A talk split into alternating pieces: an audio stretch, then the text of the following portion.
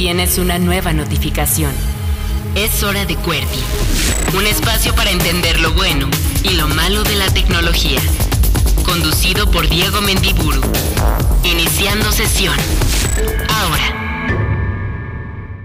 Esto es Reactor 105.7 y está comenzando QWERTY, el programa de tecnología, emprendimiento, internet, gadgets, videojuegos y lo que se nos ocurra del mundo digital de esta estación de radio. Yo soy Diego Mendiburu y recuerden que nos pueden encontrar y seguir en Twitter. La dirección correcta para hallarnos en esa red social es arroba cuerti-live y en mi caso mi cuenta personal ahí es arroba échame un tweet y quédense. Hoy vamos a estar hablando sobre una convocatoria que promete dotarles de herramientas, metodologías y de mucha información a las personas jóvenes que quieren hacer periodismo, ya no solo en medios tradicionales, sino también en medios digitales. Por supuesto, además, muchas recomendaciones y noticias porque esto ya comenzó. Directo. Las noticias del mundo digital. Estas son las noticias de tecnología más importantes de la semana y borrón y cuenta nueva parece estar diciendo OnlyFans, una plataforma que prácticamente era sinónimo con o sinónimo de contenido para adultos hecho por creadores y creadoras independientes. Casi que nuestras mentes OnlyFans era pues justamente para hallar videos, fotografías o interactuar de distintas maneras con personas que generalmente hacían sesiones fotográficas con poca ropa, muchas de ellas altamente sexualizadas, a cambio de una suscripción mensual. Así esta plataforma logró colocarse ya no solo en uno de los principales eh, sitios de internet, sino, insisto, casi era sinónimo de contenido sexual en internet no realizado por grandes productoras de porno, sino por personas común y corrientes que se sacaban fotos o videos literal en su cama, en su alcoba, en su casa y con eso se hacían de un patrimonio y comenzaban a vivir y tener su sustento cotidiano gracias a las aportaciones que recibían de suscriptores de cualquier lugar del mundo. Bueno, OnlyFans dice ahora, no, no, saben que ya no. ¿Y saben por qué les está echando para atrás? Porque está buscando una ronda de inversión, está buscando que le inviertan una lana, crecer, volverse una empresa más grande y los inversionistas empiezan a ver, en el mejor de los casos, con escepticismo, en el peor, con rechazo, el invertir en una plataforma casi que relacionada con el porno. A lo mejor no el porno, insistimos, de manera comercial, pero sí al menos contenidos para adultos hechos de manera independiente y que en el imaginario, en la cultura contemporánea del Internet, OnlyFans eso representaba. Pues se dio a conocer esta semana que primero están relanzando una aplicación para dispositivos iOS y Android que ya no tiene nada que ver con contenido para adultos, sino que son eh, producciones propias tipo Netflix con algunas de sus personas creadoras ya populares que podrían haber tenido no contenido para adultos, pero que en este caso en esta plataforma de OnlyFans en forma de aplicación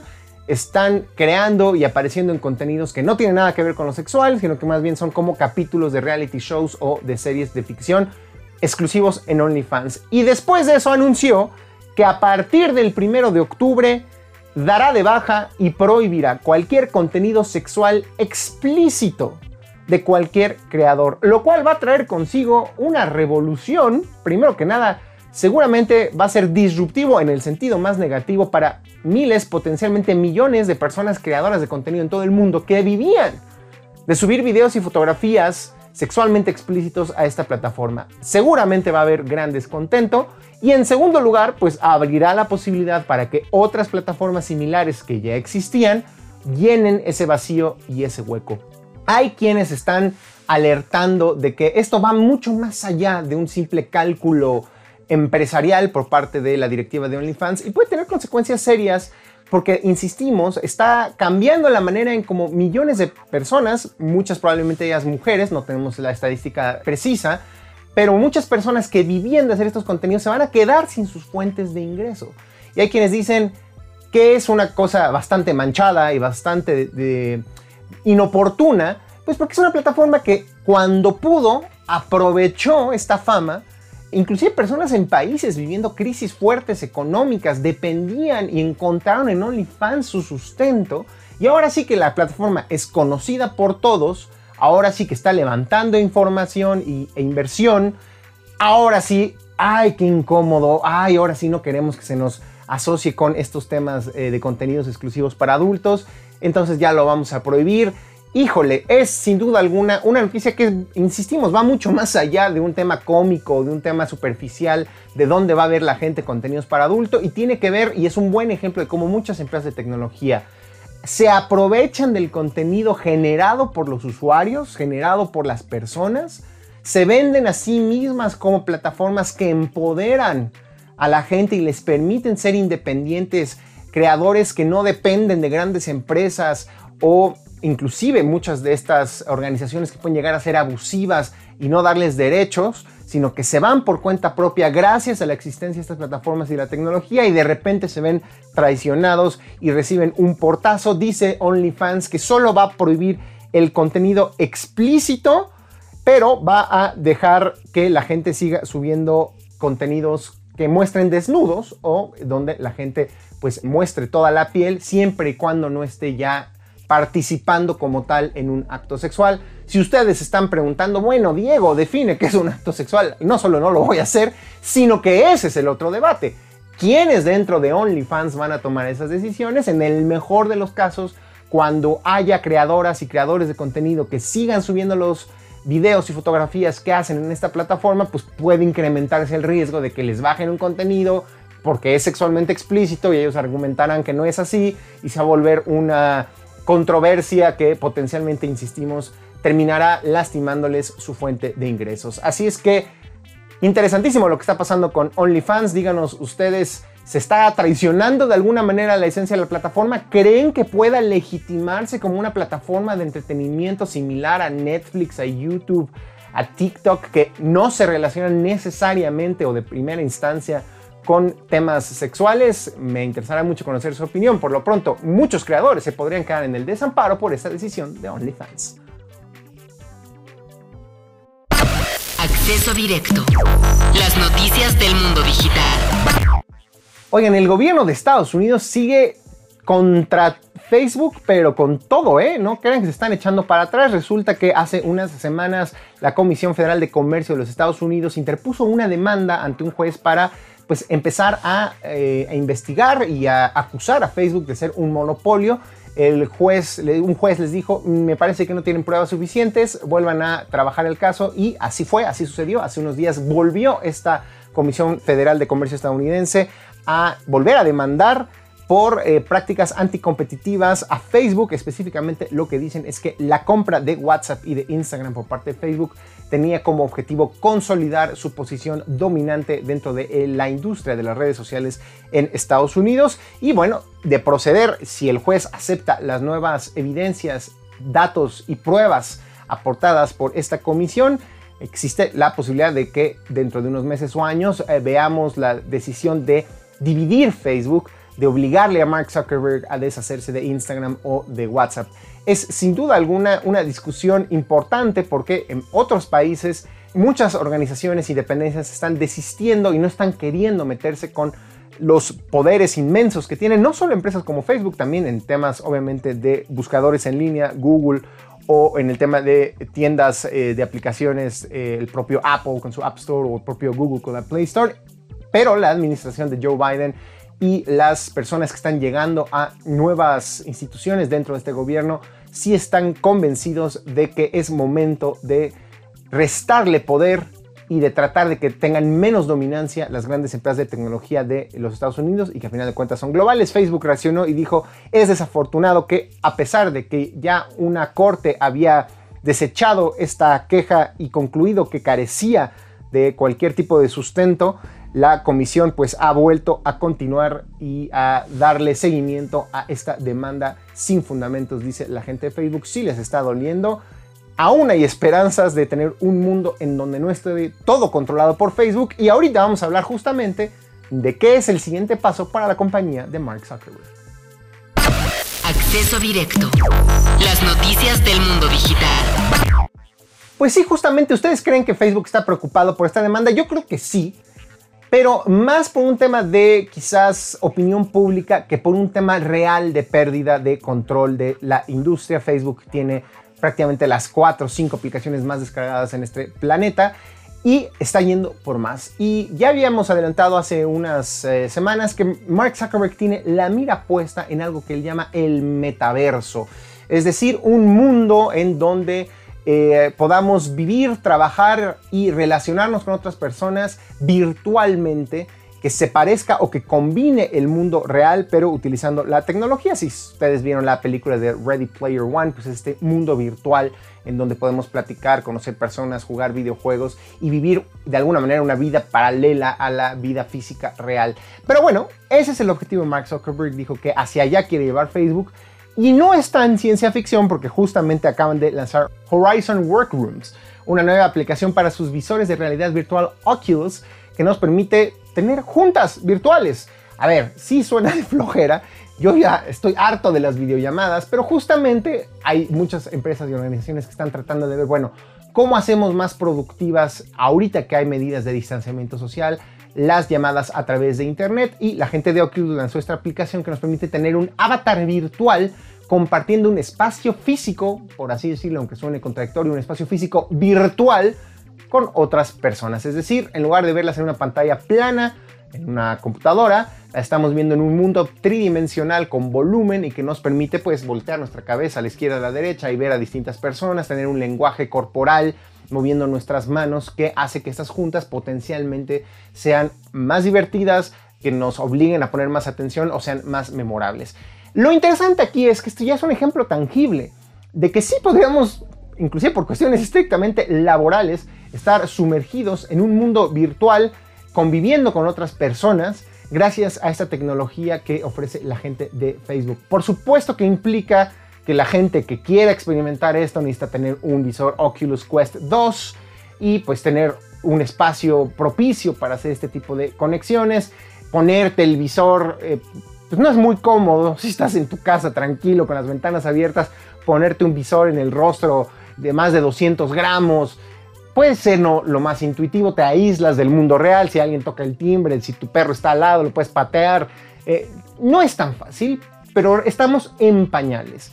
Y eso es lo que Mark Zuckerberg quiere adelantarse a un futuro en donde estas experiencias van a ser mucho más intuitivas con hardware mucho menos invasivo que un visor de realidad aumentada. Entonces, bueno, no está loco Mark Zuckerberg, efectivamente quiere ser un pionero en, la industria o en una nueva era de mundos virtuales con el metaverso de Facebook. Y es una señal de alerta. Si ahorita tenemos a Facebook dominando nuestras aplicaciones móviles, servicios de mensajería, redes sociales, etcétera, queremos que el mundo virtual esté controlado por un solo hombre como Mark Zuckerberg, se los dejo de tarea, pero por lo pronto a ver si probamos este nuevo programa Horizon Workrooms de Facebook. Oigan, hay un nuevo competidor en el mundo de las tarjetas gráficas. A ver, ¿de qué estamos hablando? Pues bueno, las computadoras, sobre todo aquellas que tienen como finalidad el jugar videojuegos o hacer procesos pesados gráficos, como por ejemplo la producción de videos animados, pues requieren hardware especial para que se pueda trabajar de manera fluida y eficiente. Y el sector de las tarjetas de video que permiten generar estas gráficas tridimensionales ha estado dominado desde hace prácticamente dos décadas por dos empresas, Nvidia y AMD, que ahora son los dueños de la marca Radeon o Radeon de tarjetas 3D. Pero la gente de Intel, que como sabemos se ha especializado en eh, microprocesadores para computadoras, sí tenía una oferta, pero le llaman ellos de gráficas integradas, es decir, de chips integrados a sus tarjetas madres o procesadores que son mucho menos poderosos que las tarjetas gráficas independientes que ofrece Nvidia y AMD. Bueno, la gente de Intel ya dijo, no más, le vamos a entrar a competir ahí y acaba de lanzar su marca, así como existe Nvidia o Radeon, ahora va a existir ARC, que es la marca de Intel de tarjetas de video de alto rendimiento que buscarán pues colocarse como las preferidas entre los videojugadores. En pocas palabras, creo que es un mercado interesante porque a lo mejor no lanzarán las tarjetas de video más potentes para aquellos que quieren jugar el último videojuego Doom Eternal en una resolución de 8K, en un monitor de 60 pulgadas, con todos los settings o configuración al máximo, pero sí pueden lanzar tarjetas de video mucho más económicas, mucho más asequibles y que permitan además tener equipos como laptops con esa misma tecnología más eficientes en cuestión de energía y quizás en una de esas así puede ser también más eficientes por integrar todo bajo la misma marca, bajo pues el mismo equipo de diseño ahí de los ingenieros de Intel. Entonces, interesante que Intel le entra duro a los guamazos, ha tenido unos años terribles Intel, se ha quedado rezagado, no solo en el mundo de las PCs, porque la gente de AMD ha sacado procesadores más rápidos y más económicos, sino porque perdieron ni más ni menos que a Apple como uno de sus principales clientes. Apple, sabemos, ahora está lanzando sus computadoras con sus propios procesadores hechos en casa y entonces no sorprende que la gente de Intel, entre que está desesperada y entre que puede que sí venga a revolucionar este nuevo mercado, necesita diversificar sus ingresos y ya veremos si con su nueva marca de tarjetas gráficas ARC puede quitarle un cachito del mercado a Nvidia y a AMD. Descarga en curso. Recomendaciones de apps, sitios web y videojuegos. Como cada semana es momento de las recomendaciones en esto que es el programa de tecnología de Reactor 105. Qué gustazo volver a encontrarme con mis amiguitos Fernanda Rocha y John Black de Blackbot. ¿Cómo están, compadres? Donde quiera que se encuentren. Saludos. Saludos, Diego Mendiburu y comunidad cuertiana. Muchas gracias por estar conectados acá y como siempre cada semana, un placer estar de vuelta y traer tres recomendaciones como cada semana. A ver, querido John, vamos a iniciar contigo. ¿Cuál es la primera recomendación que nos dejará simbrados a todo el auditorio de Cuerti? Este, esta no creo que los deje simbrados, sino que los va a dejar con ideas demasiado disparatadas. Hay un proyecto que se llama Nestflix. ¿Lo habías escuchado? Mm. Y lo que hace este proyecto es que, literal, es como un Netflix, es una simulación de la interfase de Netflix. Inclusive tú entras y dices, esto es Netflix. Pero lo que ocurre es que las personas están reseñando películas de ficción, es decir, cosas que no existen, probablemente espectáculos falsos que se inspiraron en un programa real historias alternativas que no ha sido grabada, pero que los fans dicen, wow, estaría increíble que pasara esto. Y entonces ponen la reseña. En total hay más de 450 ficciones o historias dentro de la historia que está catalogada en Netflix. No le puedes dar play, evidentemente no está grabado, pero te enseñan el argumento, el review de lo que hubiera pasado si eso estuviera vivo.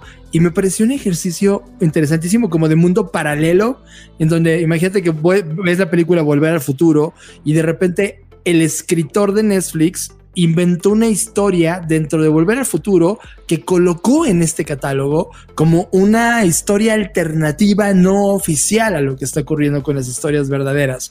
La verdad es que me, gustó el, proyecto detrás de, el hombre detrás de todo esto se llama Lion Fisher y es un ser humano que ha venido haciendo muchos temas de storytelling y lo que hizo, sinceramente, es una parodia de Netflix en un mundo alternativo.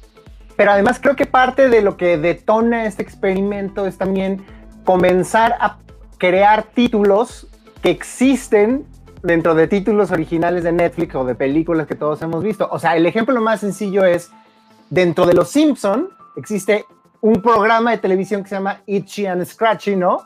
Tommy Daly se llamaba en, la traducción al español. Entonces, ¿qué pasaría si Tommy Daly fuera un programa de verdad? Entonces, el programa de Tommy Daly está en esta plataforma, ¿no? Exacto, y la verdad es que es súper interesante. O sea, cuando empiezas a, navegar por todas las historias que hay en Netflix, yo sí le daría una oportunidad a un 10% de todo lo que está ahí. Está súper interesante. Sí, sí, sí. Es, como la, referencia de la referencia. Es como un. Sí, no, hay una palabra, ¿no? Pero es como muy meta, literal es meta. Lo que existe dentro de una cosa que no existe, eso es lo que existe aquí, algo así. Absolutamente, son meta historias para poder ingresar, solo pongan nestflix.fun de diversión, nestflix.fun y accedan gratuitamente a esta primera recomendación. Muy bien, querido John, esa recomendación efectivamente no nos cimbró, pero seguramente hará que nos divirtamos y perdamos tiempo muy a gusto. Pero es momento de la segunda recomendación y esa está a cargo de querida Fer. A ver, Fer, cuéntanos, ¿cuál es la? Hola, ¿cómo están? Me da mucho gusto estar de vuelta. Ya sé que parece que me pasó algo aquí y sí, me pasó algo aquí, pero ya luego les contaré esa historia. Hoy lo que les voy a contar es una aplicación que me pareció súper buena y creo que a todos nos va a ayudar muchísimo. Primero, resulta que hay un montón de comida que se desperdicia y eso mm. eh, seguro que no es noticia para nadie, ¿no? Los restaurantes, eh, los mercados y todo donde pasa la comida, pues siempre prefieren la comida más bonita, la fruta más estética, la que brilla más, la que está más roja, la que está más redonda. Siempre buscamos esa estética incluso en las cosas que comemos.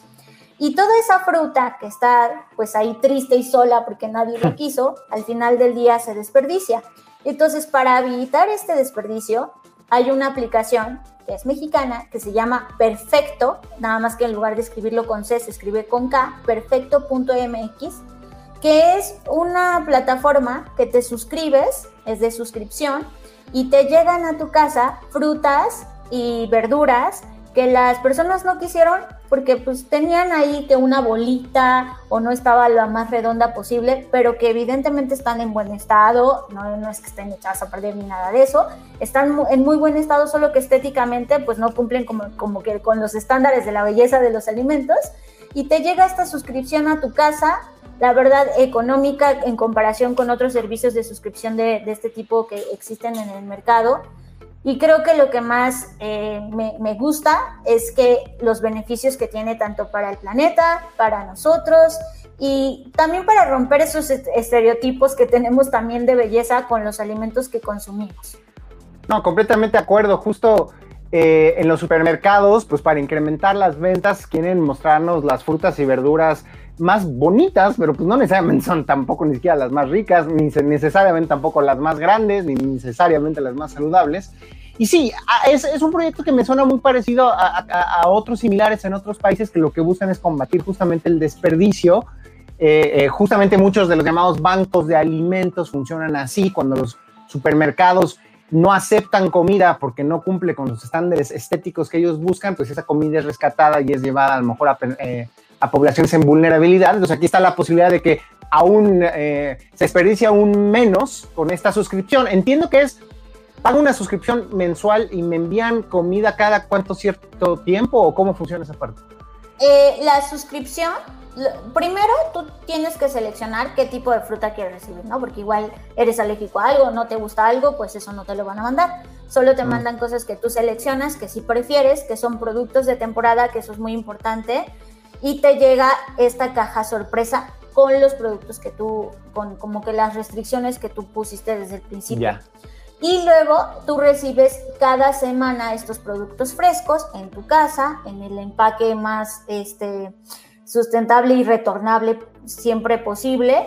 Y eh, es así como funciona. Entonces, eh, la respuesta ante tu pregunta es, es de manera semanal y tú seleccionas las preferencias del tipo de fruta que vas a querer recibir y lo puedes seleccionar que te llegue cada semana o cada 15 días.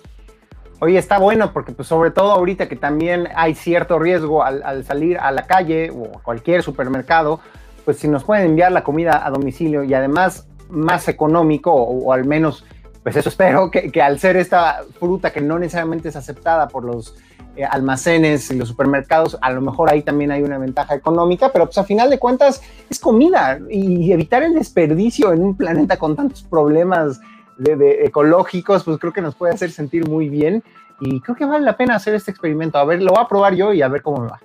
Vale, pues perfecto.mx, ahí puedes iniciar tu suscripción.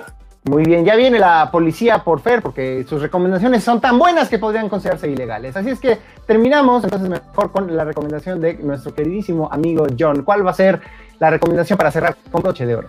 Pues viene Black, eh, ¿qué tal? Black to School. Eh, viene Back to School y definitivamente uno de los temas muy socorridos es que los temas de planners y este que también mm. lo tuvimos que diseñar nosotros porque tienes que ponerte de acuerdo con las tareas y con todo lo que va sucediendo en el día a día, no importando si va a ser clases físicas o clases digitales, siempre es bien socorrido una buena agenda de tareas y por fin encontré una app decente, digno de reseñar. La única mala noticia es que solamente para el sistema operativo app, eh, de iOS, perdón por eso, pero ni modo, es, un primer paso, luego este proyecto irá creciendo. Se llama School Assistant y no solamente la interfaz es una interfase bastante lograda, sino es una aplicación que realmente conecta bien desde el iPad, tu Apple Watch, tu iPhone si tienes, tu MacBook, tu iMac, O sea, en realidad todo el ecosistema Apple está muy bien representado y se sincroniza con Google Classroom.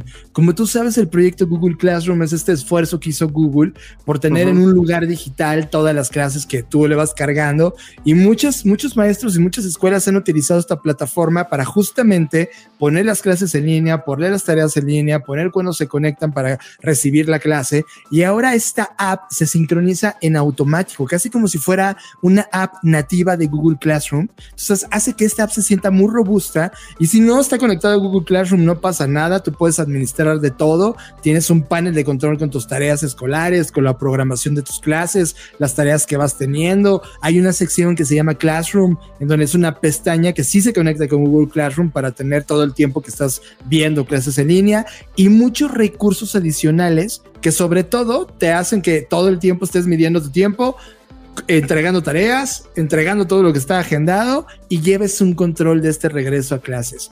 School Assistant es gratuito y por ahora solamente para iOS o ecosistema Apple. Oye, John, pero tú dirías que esta solución es más para jóvenes que ya están en prepa e universidad o es como súper accesible que inclusive, a ver, los niños están ahorita por la misma maldita pandemia, pues tomando clases desde casa y ya tienen un dominio de la tecnología que claramente los de primaria, eh, nosotros a su edad no teníamos ese acercamiento con la tecnología. Entonces, ¿tú crees que esta plataforma también puede ser utilizada por chavos de primaria y secundaria? Sí, creo que una de las cosas que me gusta de ese proyecto es su universalidad. O sea, es para todos. Lo único que no tiene es que tiene estos dibujitos, en el caso para niños, que les gusta poner interfaces con colores eh, muy, muy ad hoc para los niños y esa experiencia de usuario de niños. No la tiene esta app. Mm pero es un uso universal, o sea, lo puede utilizar un, niño o alguien pro en universidad o doctorado y funciona increíble. En verdad, la interfase es simple, es poderosa y me encanta cómo se comunica con todos los dispositivos. En verdad, cuando esto migre hacia, hacia otro sistema operativo que no sea de Apple, creo que todo el mundo esperaría que migre hacia Android y sería un salto natural de esta app ante su éxito creo que puede ser una de las mejor logradas disponibles en el mercado y vaya que somos muy meticulosos con este tipo de apps.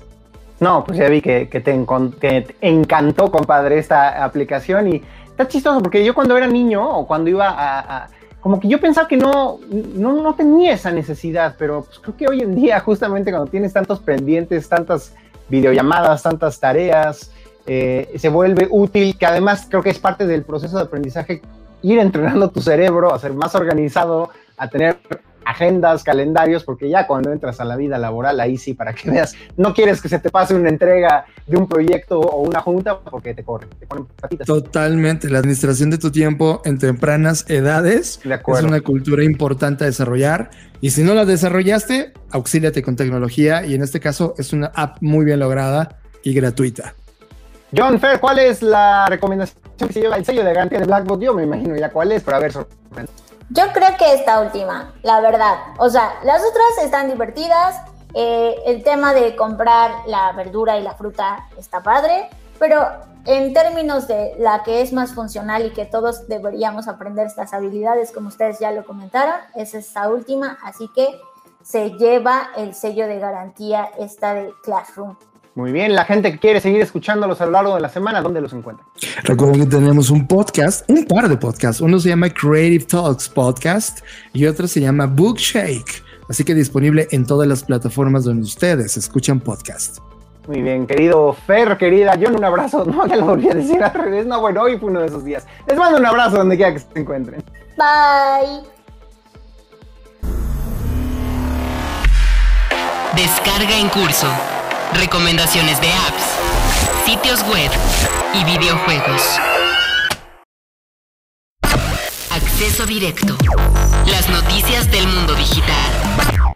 Seguramente ustedes recordarán que hace unos meses se supo que hay una demanda de la gente de Epic Games, los creadores del popular juego Fortnite, en contra de Apple y Google. Básicamente la gente de Epic dice estas dos empresas nos obligan a vender en sus tiendas aplicaciones, le limitan a los usuarios la posibilidad de descargar nuestro videojuego de otras fuentes y sobre todo forzan a todos a tener que utilizar sus sistemas de pago con lo que los consumidores terminan pagando un impuesto, un... Eh, cobro extra que se embolsa la gente de Apple y de Google cuando nosotros como creadores de la aplicación, en este caso Fortnite, perfectamente podríamos ofrecerlo a través de nuestra propia tienda y de esa manera bajar los costos. Un poco hacer el argumento, sabemos que eh, en el ecosistema de Apple efectivamente es imposible sin tener que utilizar técnicas avanzadas y potencialmente que pueden violar la garantía de nuestro teléfono o causarnos otros problemas, efectivamente es casi imposible descargar aplicaciones si estas no se encuentran dentro de la App Store de Apple. Pero en el caso de Android, del sistema operativo de Google, la cosa no es tan difícil. Entonces, había hasta cierto punto una incógnita sobre por qué, cuál era la raíz de el enojo de Epic en contra de Google, porque a final de cuentas Epic sí logró lanzar Fortnite como de maneras alternativas, logrando que la gente descargara el videojuego no desde la aplicación de Google, sino desde la página de Fortnite, descargara una aplicación que funcionaba como un descargador, por así decirlo, y de esa manera descargaban el juego. Es decir, eran mucho más pasos, era mucho más complicado, pero sí logró a final de cuentas la gente de Epic saltarse la tienda de aplicaciones de Google. Entonces, ¿Cuál era el, principal enojo que ellos tenían en contra de Google? Bueno, ahora se sabe, el juez que está pues justamente viendo este caso de la gente de Epic contra Google dio a conocer ya parte del archivo y ahora sabemos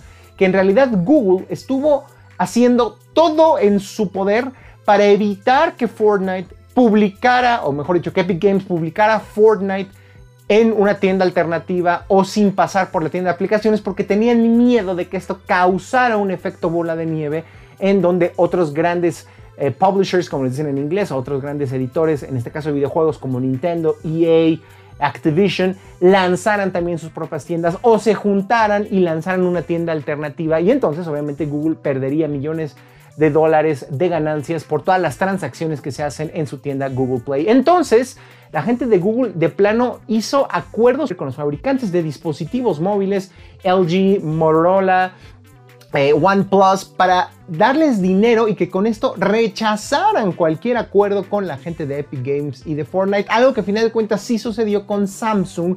Samsung sí accedió a tener un acuerdo con Fortnite que le permitía a algunos dispositivos Samsung venir preinstalados con el videojuego Fortnite. Google no quería que otros fabricantes hicieran eso y tiró grandes contratos eh, para que estas empresas fabricantes de teléfonos móviles tuvieran ingresos extras por el simple hecho de no llegar a un acuerdo con la otra empresa, en este caso Epic. Es decir, si hubo una conflagración, digamos, de parte de Google, toda una estrategia para cerrarle la puerta a Epic, para seducir a otros fabricantes y para tratar, infructuosamente dirían algunos, de no perder las increíbles ganancias que le trae la venta de aplicaciones y específicamente la descarga de eh, juegos como en este caso de Fortnite. Eh, no quería que otros diseñadores y eh, casas que publican videojuegos hicieran algo similar. Trató de soltar lana por todos lados y con esto pues seguir con la dominancia. Eso ahora se sabe es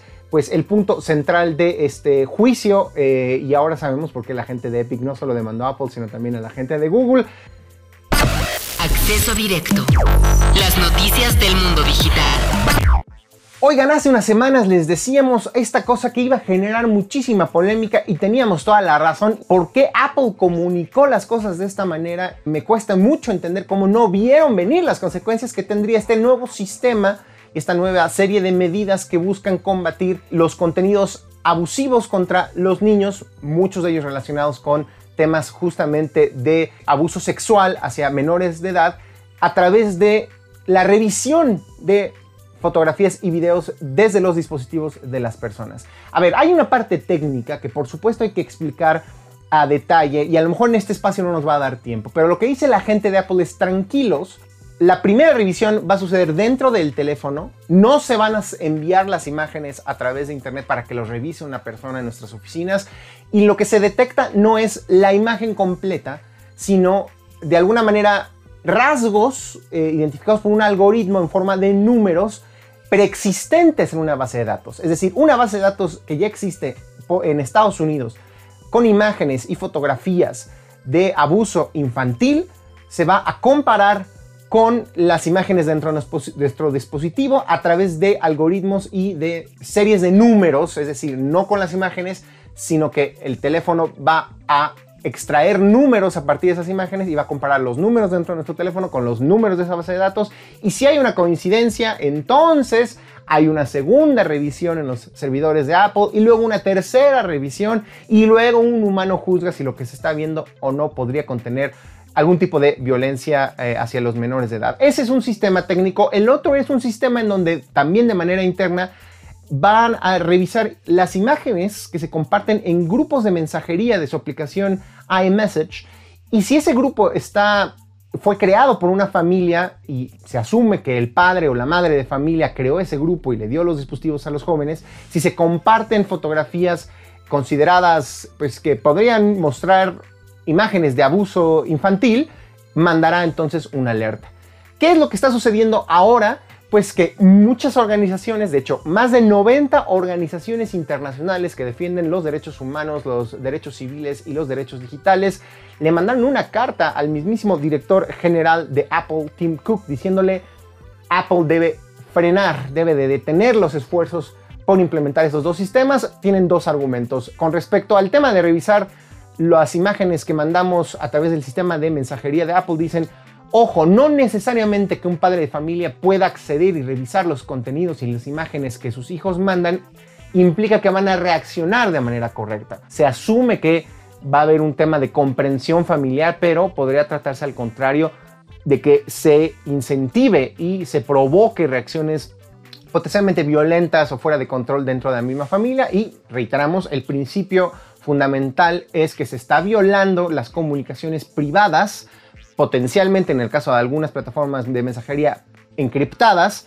a través de la implementación de estos sistemas. Y luego, pues hablando del el tema de la revisión de las imágenes y fotografías en nuestro teléfono móvil, si bien solo va a aplicar para quienes respalden sus fotografías con el sistema de iCloud, lo que están diciendo las personas defensoras de los derechos civiles es aguas, si implementamos un sistema así con el pretexto de combatir el abuso infantil, mañana un gobierno autoritario podría decir que para combatir el terrorismo o el crimen organizado o para combatir a la disidencia o a los opositores, las empresas de tecnología deben de aplicar algo similar. Y por último, como todas las cuestiones tecnológicas, los algoritmos tienen un margen de error y podrían llegar a confundirse y a emitir mensajes o alertas equivocadas. Entonces, vaya problemón en el que se metió Apple todos pensamos que de manera bien intencionada, queriendo decir Apple está en contra del abuso sexual infantil, muy bien, pero las consecuencias que podría tener la implementación de una tecnología así,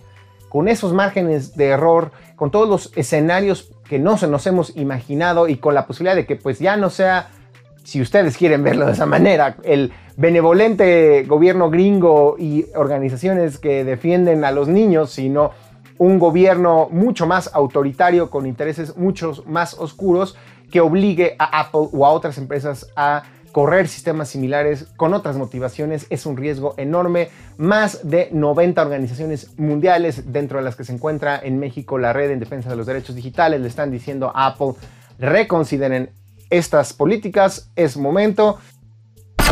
Acceso directo. Las noticias del mundo digital. Oigan, y hablando de cosas tremendamente polémicas, pues como sabemos en Afganistán las cosas están muy complicadas y pues este grupo conocido como los talibanes, que para muchos gobiernos como el de Estados Unidos constituye una célula terrorista, pues prácticamente ha tomado el poder y está en el proceso de convertirse en gobierno dentro de Afganistán. Y esto tiene dos consecuencias inmediatas. La primera es que las redes sociales, Twitter, Facebook y YouTube en particular, pues también están ahora enfrente de un verdadero problema porque muchas de sus políticas establecen que no permitirán que se exprese el apoyo o que se difundan contenidos de parte de organizaciones o simpatizantes de organizaciones terroristas. Entonces, pues deberían de comenzar a censurar y dar de baja estos contenidos. De hecho, la gente de Facebook y de YouTube ya dijeron que eso harán con todos los contenidos relacionados con los talibanes, pero la gente de Twitter difiere y tiene una perspectiva mucho más digamos, abierta y de caso por caso, porque están diciendo, bueno, vamos a esperar porque estamos también potencialmente ante personas, individuos que van a convertirse en funcionarios públicos y que van a ser formalmente ahora parte de un gobierno.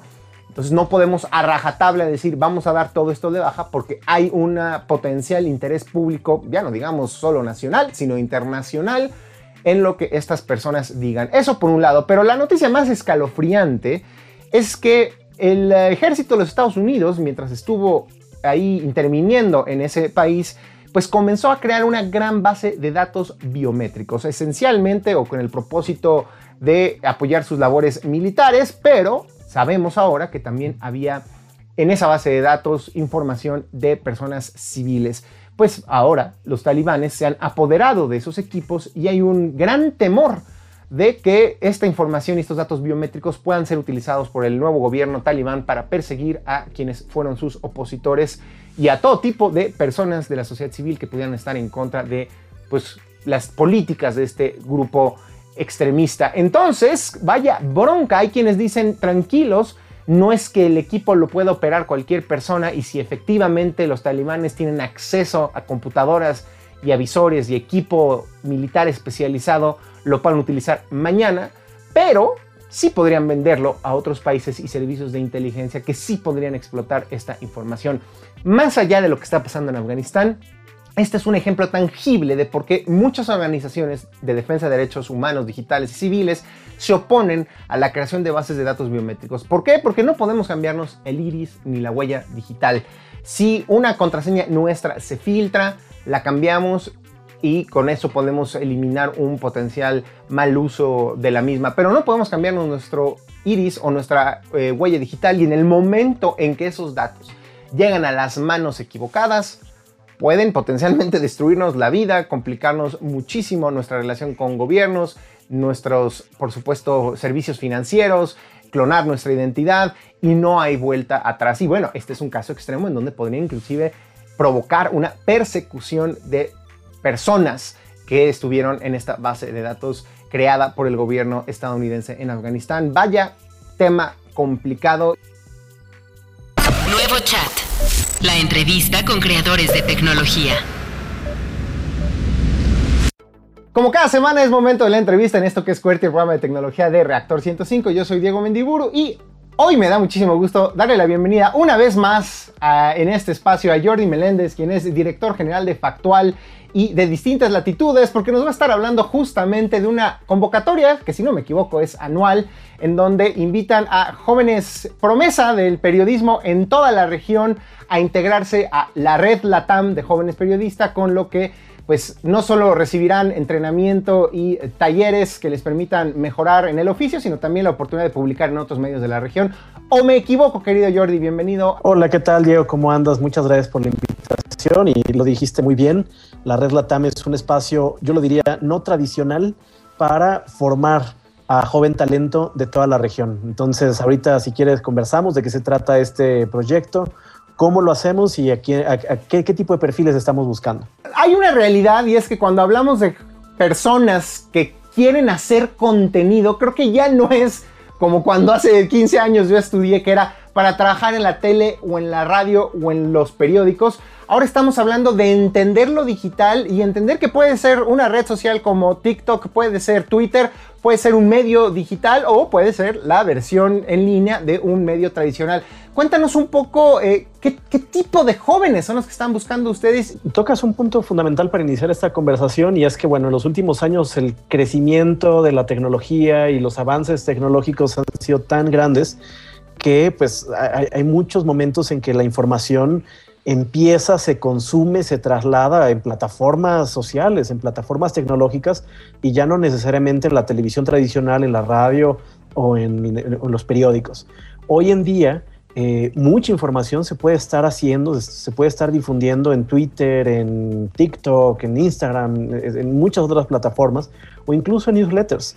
Mm. Entonces, no solamente nos interesa que haya personas que tengan una capacidad de crear contenido en estas plataformas, que por supuesto es importante, sino que tengan también interés en hacerlo de manera verificada, que la información que están, eh, digamos, investigando, publicando, independientemente de la plataforma, tenga cierto rigor y metodología. si eres una persona eh, de menos de 30 años, que no importa si estudiaste comunicación o periodismo, puede ser que tus intereses estén alrededor de las relaciones internacionales, de la ciencia política, incluso del cine, de la sociología, de otras carreras afines. Si tú tienes un interés en la información, en la investigación y en creación de este tipo de contenidos, puede ser para ti esta convocatoria. Y te digo, más adelante te cuento exactamente qué hacemos, pero no estamos buscando personas que publiquen en medios tradicionales o que estén esperando eh, ver su nombre publicado en el periódico de su localidad necesariamente. A ver, cuéntanos de una vez entonces, cuál es la oferta de la red LATAM de jóvenes periodistas? Sí, nosotros desde hace varios años sacamos una convocatoria anual y esta convocatoria nos, eh, digamos, nos permite identificar a joven talento de distintos países de América Latina y el Caribe. En los últimos años han postulado entre 300 a 500 personas y nosotros seleccionamos grupos de entre 40 y 50 personas para que formen parte de una de las generaciones de esta, de esta iniciativa. La red LATAM dura 10 meses de formación y estos 10 meses eh, nosotros les damos una serie de capacitaciones con periodistas referentes de toda la región en temas que usualmente quedan por fuera de la oferta educativa de las universidades o facultades de periodismo de América Latina. Por ejemplo, periodismo con perspectiva regional, periodismo con perspectiva de género, periodismo y derechos humanos, eh, periodismo y migraciones, creación de contenido en nuevas plataformas, cómo acercarte a las audiencias por medio de newsletters y otro tipo de herramientas cómo ser periodista freelance, por ejemplo, es otra de, de, las sesiones que nosotros ofrecemos. Y estas sesiones, insisto, se dan durante 10 meses. Y a la par de estas sesiones de aprendizaje, nosotros también desarrollamos una serie de ejercicios. Esos ejercicios pueden ser individuales o pueden ser en equipo, colaborativos. Y ese creo yo es el gran valor de la red LATAM es la, oportunidad que tienen varios de esos periodistas para hacer por primera vez periodismo con perspectiva regional.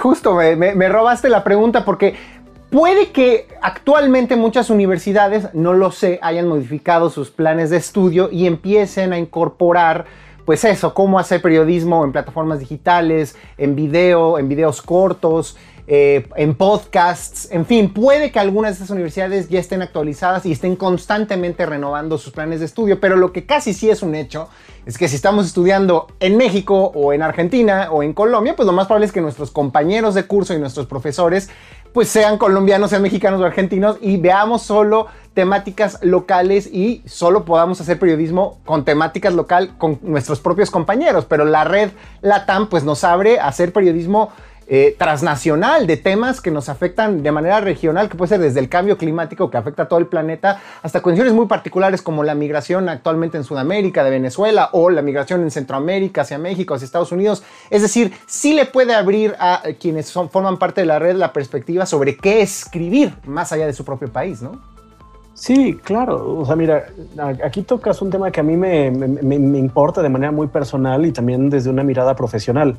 Como tú sabes, Diego, yo no estudié periodismo, yo, yo estudié relaciones internacionales, pero yo soy una persona que está firmemente convencida que los problemas que, que enfrentamos como región y como generación no se van a resolver si solamente nos miramos hacia adentro de nuestras fronteras nacionales.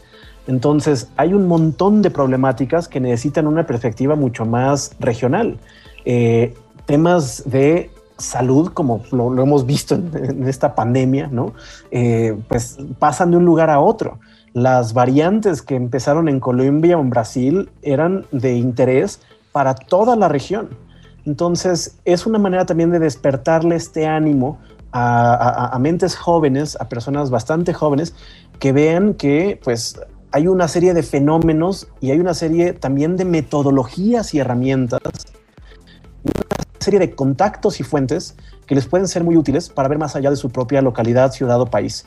Insisto, temas de salud, temas de migración, temas de violencia, temas de corrupción, temas medioambientales, no se pueden, creo yo, no los deberíamos seguir viendo como un aspecto eh, pues solamente de lo que pasa en mi país o en mi ciudad. Ahora, hay que decírselo a la gente, ¿cómo se postula uno? ¿Cuánto tiene que pagar? ¿Esto cuesta? ¿Se dan becas? Cuéntanos estos detalles. ¿Cómo le hace uno para entrar a la red? Bueno, nosotros en distintaslatitudes.net tenemos ahí eh, la convocatoria y si no, ahora te la paso también para que puedan quizá difundirla en sus, en sus redes sociales. Claro. Pero es un formulario, es un formulario un poco largo, no les voy a mentir, no es, no es un formulario que se llene en cinco minutos. Nos interesa mucho conocerles, nos interesa mucho saber quiénes son, qué hacen, dónde viven eh, y también cuáles son sus reflexiones que tienen alrededor de los medios y del periodismo en general. El formulario también les va a pedir que se graben un video de menos de un minuto para que nos digan por qué creen que deberían de ser eh, pues, contemplados en esta convocatoria. Y eh, nosotros ofrecemos becas del 100%, del 90% y del 80%.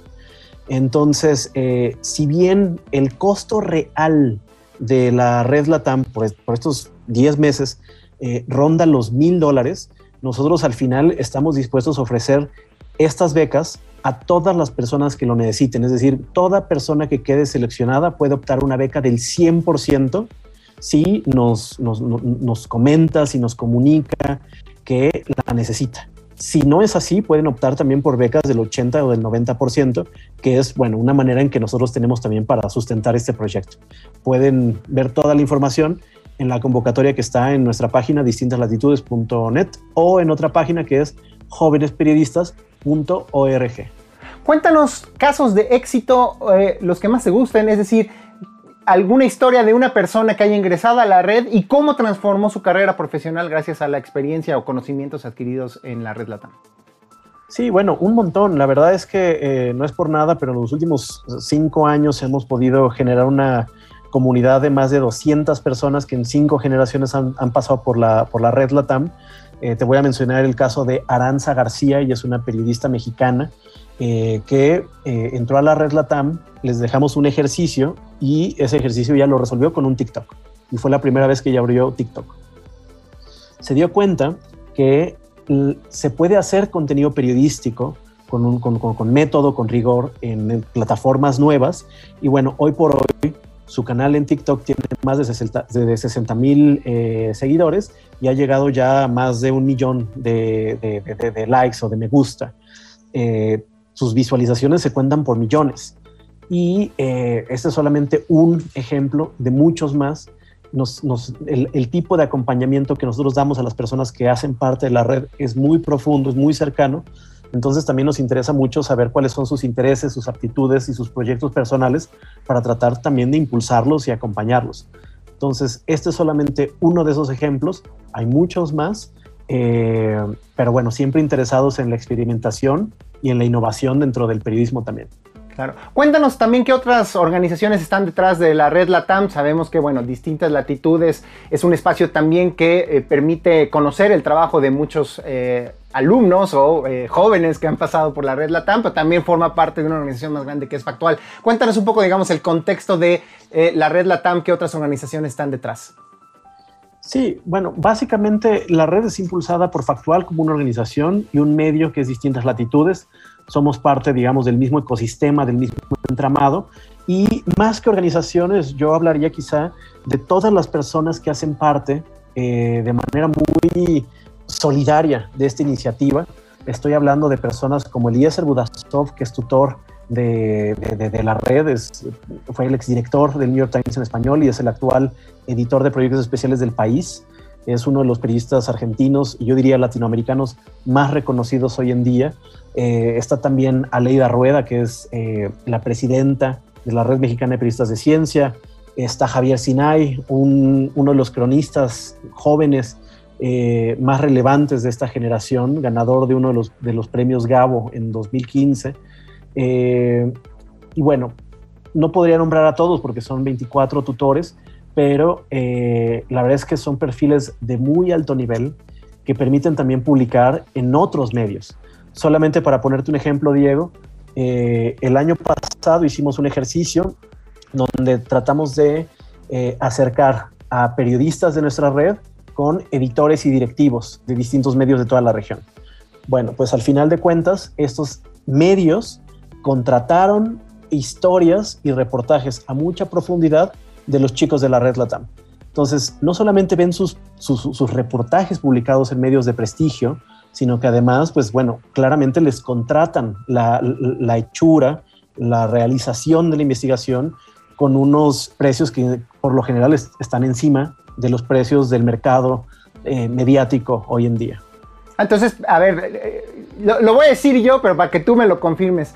Esta también es una oportunidad no solo para que los jóvenes aprendan y tengan una visión regional de cómo hacer periodismo y aprendan técnicas y metodología de periodistas muy destacados también de nuestra región, sino también la posibilidad de que eh, vendan historias, de que comiencen a publicar y sean y tengan una retribución por su trabajo en medios de prestigio internacional, ¿es correcto? Entonces, esa es la oferta, una de las cosas eh, más importantes que ofrece la red LATAM, ¿no?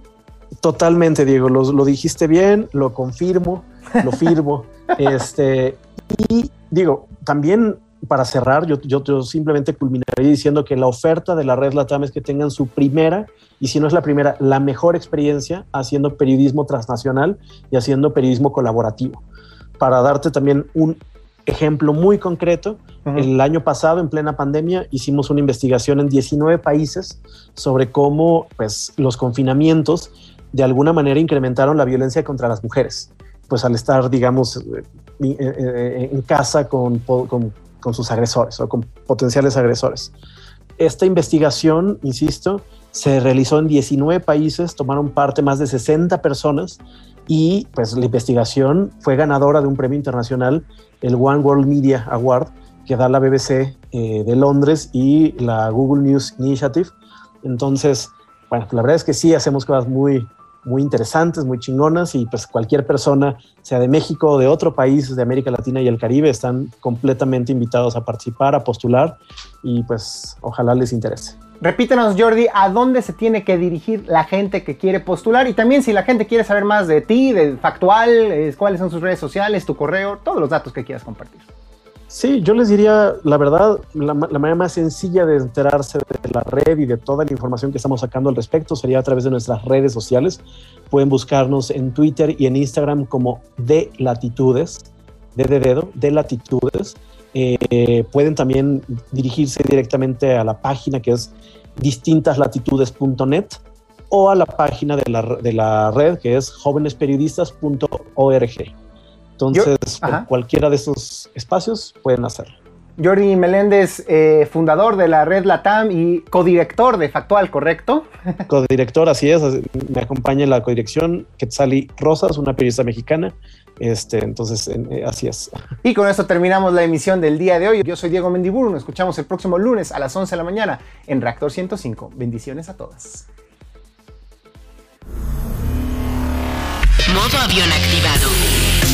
Fuerti se desconecta hasta la próxima semana. A la misma hora, por reactor.